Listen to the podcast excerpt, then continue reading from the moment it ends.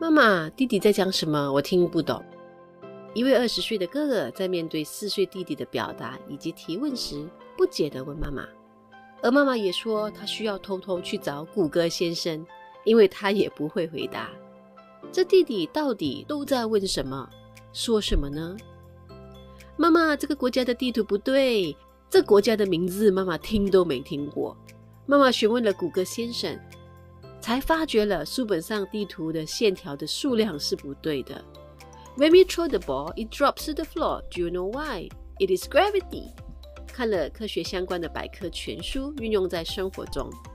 请问各位是几岁懂得 gravity 这词和原理的？还有一大堆星球啦、鱼类啦、生物学啦，甚至拿表姐在 Sunway College 上课的演讲稿来读，常常用一般人用不上的字眼表达。家人都需要翻字典去了解字的意思。半年前见了这位弟弟，建议半年后让他进行智商评估。果然，昨天的测试应该是在特教这些日子以来最具突破性的评估。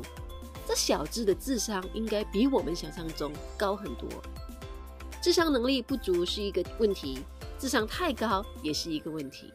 特殊教育里其实包含了能力不足以及能力超强的两个极端。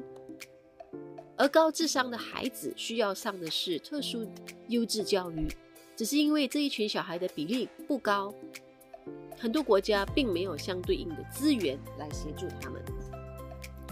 这位弟弟智商虽然是极高的，但是情商表现却明显落后，同时社交能力非常不足。也许是高智商，因此和同才们的沟通落差很大，因为他想说的同学不理解，同学说的他觉得非常的幼稚。和这孩子相处的过程中，不难发觉，他缺乏足够的同理心，他的行为和思考反应太快，还有些冲动的特质。高智商的特质当然需要保留以及加以栽培，同时更需要教导他们关于社交的弹性，学习慢下来和他人互动以及合作。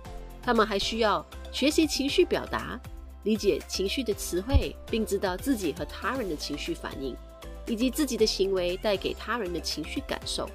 我对于这类小朋友更关注的是他们在这条求知路上对于情绪的疏导以及理解。有些高智商的孩子在学校看似学习能力不佳、注意力不足，甚至不爱、不愿意学习等等。其实他们是被一件件的外衣包裹着。他们不是不爱学习，而是课堂里的学习太简单了。他们不是不专注，而是专注的方向不一样。当其他小朋友还趴在地上学习 ABC 拼图的时候，他们已经在研究外太空的世界了。他们不是不爱学习，而是他们有更多的好奇、更大的世界观等着被满足。了解行为背后隐藏的问题和原因，才可以正确的帮助他们。把时间拉快一些。想想十年后，当这些小孩长大了，他们将面对更多生活以及社交上的问题。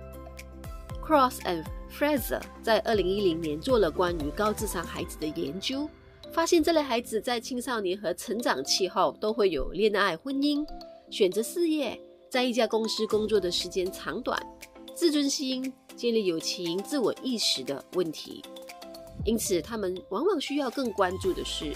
心理的发展，面对环境错误的标签以及误解的应对策略，学校的教学策略以及国家给予这类小朋友的协助和栽培，教育的最高准则：No one left behind。不管是高功能或是功能不足的孩子，都需要也有权利接受适合自己学习需要和步伐的教育模式。四岁的时候，我们都在做什么呢？Coffee Talk 七。每一天美丽的早晨，愿你安好。